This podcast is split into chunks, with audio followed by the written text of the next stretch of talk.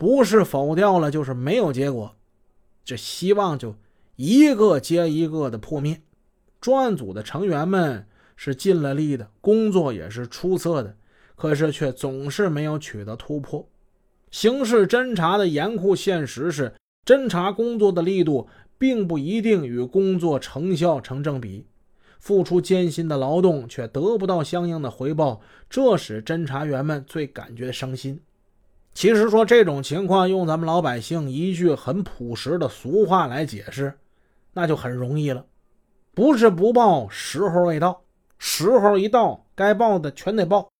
市委市政府。对于已经成为公安部挂牌大案的“三八串案”的侦破工作是十分关注的。一九九八年春节刚过，市委常委、政法委书记、副市长都来到了市公安局，对参战民警表示慰问，并听取了刑警支队支队长张宝华的汇报。他们对市公安局总指挥部以及联合专案组的工作给予了肯定。政法委书记王杰纯他是这么说的：“呃，给我的感觉呀，是侦破三八串案指日可待，是有希望的。现在这场斗争呢，已经到了攻坚阶段了，希望专案组的同志们增强信心，研究案件的特点，把工作给做细。”副市长朱锦是这么说的：“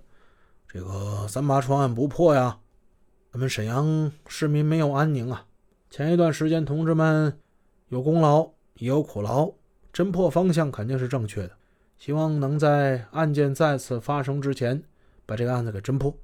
同时，要求有关方面做好防范工作啊，这样的恶性案件不能再发生了。杨嘉林也表示要将压力变成动力，争取早日侦破三八串案。市公安局决定重奖在侦破之中有功的个人和集体。一九九八年二月二十七日，市公安局向各分局、县市局以及局机关各有关单位下发了正式文件，关于进一步加强三八系列严重暴力案件侦破和防控工作的通知。文件在提到攻坚三八串案的指导思想的时候说：“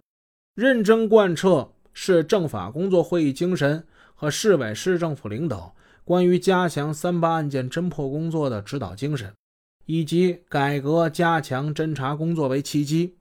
结合严打严防工作实际，继续强化三八串案攻坚力度，继续突出三八串案在全局特号公案的攻坚地位，继续强化对案情的侦破条件认识，不断提高侦查决策水平。继续坚持强化责任、重奖重罚的奖惩措施，全面掌握侦查总体思路，突出侦查工作重点，树立锲而不舍、长期经营、不破此案不罢休的坚定信心。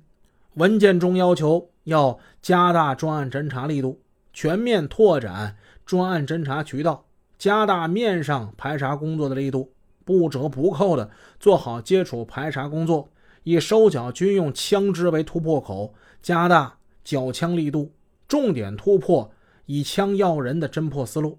鉴于三八系列串案的六起案子所侵害的目标，分析犯罪分子主要是从有大宗现金交易的场所选择对象，然后尾随伺机作案。根据这一规律，市公安局要求市内五区，也就是皇姑、大东。和平、沈河、铁西这五个区，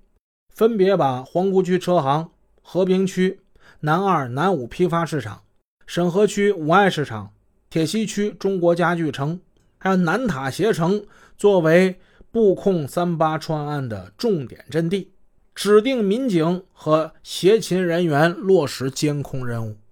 咱们不说警方了，再说孙德松。当公安局对三八串案。已经开始加大力度开展侦破工作的同时，犯罪团伙的重要成员之一孙德松正在策划着干一起更大的案子。孙德松为了营救他大哥孙德林，在广西已经待了好几个月了。他就信一点啊，有钱能使鬼推磨。他寄希望与司法腐败，他想靠着钞票打通关节。